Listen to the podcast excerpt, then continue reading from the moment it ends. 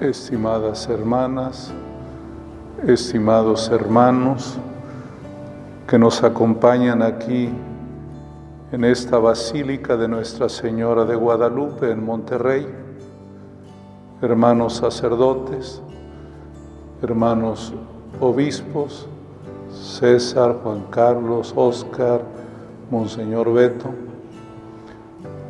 Agradezco la presencia de todos ustedes aquí en esta basílica, en medio de estos días difíciles de la tercera ola de la pandemia. Sé que muchos no han podido venir por esta preocupación. Los sacerdotes están guardaditos en casa y no pueden salir mucho. En medio de esta situación, les animo a mantener la esperanza, mirar hacia adelante con la Iglesia, con la Virgen María y desde luego con Dios. Quiero hacer unos comentarios de la palabra de Dios que nos ayuden a vivir este momento difícil para nosotros y para toda la humanidad. A la Virgen María, cuando le rezamos en el bajo tu amparo, le decimos que no deje de mirarnos en nuestras necesidades, que no quite su mirada de nosotros, como nosotros queremos tener la mirada en ella. Esa oración tiene especial significado en estos momentos. A ella como a toda mamá se acude cuando no hay solución, cuando no hay de dónde agarrarse cuando toda esperanza parece borrarse.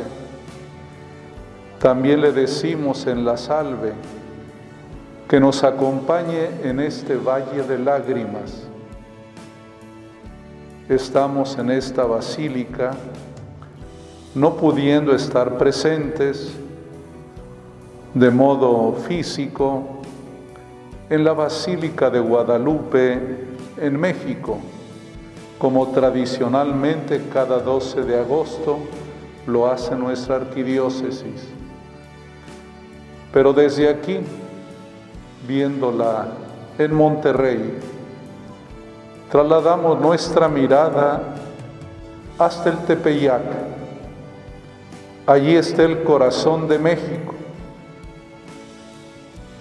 el corazón de María, ese corazón que ama el corazón que ama a Dios, que ha amado a su Hijo Jesucristo por gracia del Espíritu Santo, y también ese corazón que nos ama a todos sin excepción. Desde aquí nos unimos a todo nuestro país, a toda América, a todo el mundo la Virgen María nos hermana a todos. Todos somos hermanos y hermanas en Cristo y en María. La palabra de Dios tiene también profundas enseñanzas. Quiero comentar solo dos. El saludo entre nosotros muy importante. Yo les digo aquí a ustedes, los fieles de nuestra iglesia de Monterrey, que el ABC de la pastoral es un saludo y una sonrisa, o un saludo acompañado de una sonrisa. Pero saben que este saludo solo es posible si tienen origen en el saludo divino. El ángel saluda a María le dice Jaire María, alégrate María. Y la Virgen María saluda a Isabel. Y ahí se hace una cadena muy bonita de saludos que llegan hasta nosotros. El saludo original de Dios a través del ángel, arcángel Gabriel a María. Jaire María. La iglesia siempre se ha sentido saludada en María. Y el Evangelio nos cuenta cómo ese saludo original se convirtió en un saludo que va como un río de vida. La Virgen saluda a Isabel y en cuanto Isabel escuchó el saludo, su niño que estaba en su vientre saltó de gozo. El origen es aquel primer saludo, Jaire, alégrate. El saludo va llevando alegría al corazón.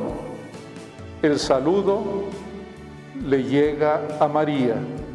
María se lo da a Isabel, Isabel a su hijo Juan Bautista, y así de modo interminable. En México, la Virgen María saludó a San Juan Diego.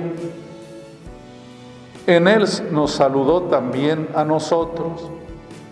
Ese saludo que dignifica, el saludo que, que quiere dar a entender que eres importante para aquel que te saluda. Cuando la Virgen María le saluda el ángel, ¿cuál es su sentimiento? ¿Quién soy yo?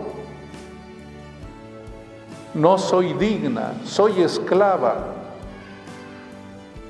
pero me alegro porque Dios me toma en cuenta.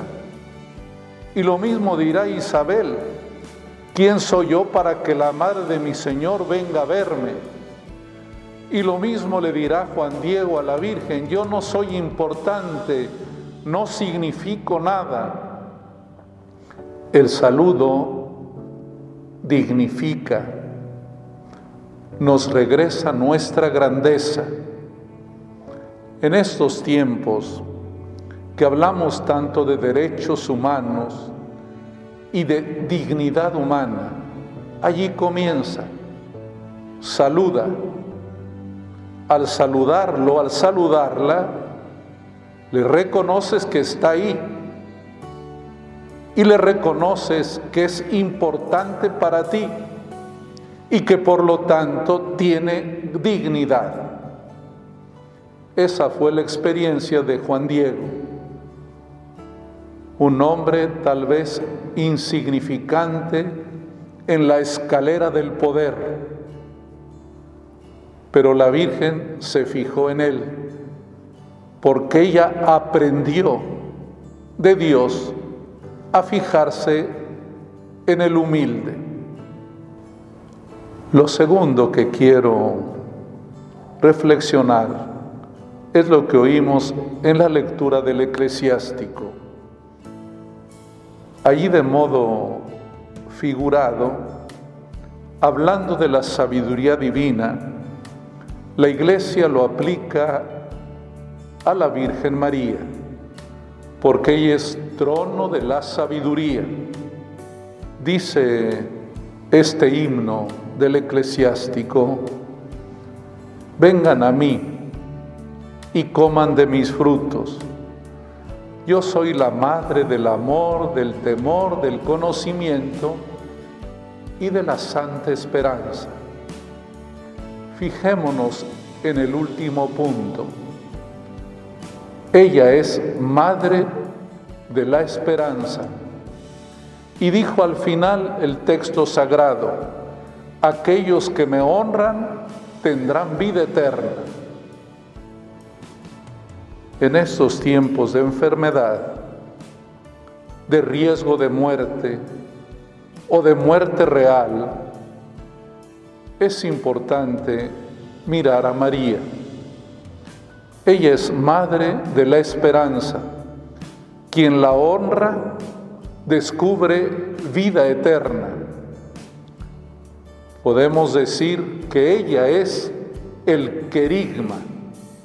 Ella es el mensaje y el anuncio de la vida. Por ello, en toda catequesis, en toda la vida cristiana, es inevitable que no esté presente ella. Desde luego en la Iglesia Católica ha habido posiciones minimalistas, es decir, donde a la Virgen María le dejan muy poquito. También algunos se han excedido, olvidando quién es ella. Pero nuestra iglesia, con mucha sabiduría, nos enseña cuál es el papel de María. Ella está con nosotros. Ella es nuestra madre. Ella anuncia a Cristo. Ella anuncia la vida eterna. En el Ave María, en la segunda parte, le pedimos que esté en la hora de nuestra muerte. Rezar el Ave María, rezar la salve, oír estos pasajes de la Escritura, nos hacen pensar siempre en que en el momento más difícil para todo hombre y mujer, que es nuestra muerte, podemos encontrar en ella la esperanza, la esperanza de vida para siempre. Y por último, una palabra sobre lo que dijo Isabel. Dichosa tú que has creído. Fíjense que la iglesia siempre le dice a la Virgen María, bienaventurada, feliz. Eso quiere decir dichosa, feliz. El ángel le dijo, alégrate. Ella es la mujer feliz y quiere llevarnos a nosotros en ese camino de felicidad. ¿Qué es lo que quiere una mamá para sus hijos? Felicidad que no depende de bienes materiales, tal vez ni de éxitos humanos, tal vez en circunstancias adversas, pero una mamá nos quiere felices. La Virgen María, mujer feliz, transmite esta dicha y esta felicidad a su pueblo hermanas y hermanos de nuestra iglesia de Monterrey, de cualquier parte de México o que aquellos que amablemente nos siguen de otros países en esta transmisión. Quiero desearles a todos la felicidad que viene de Dios.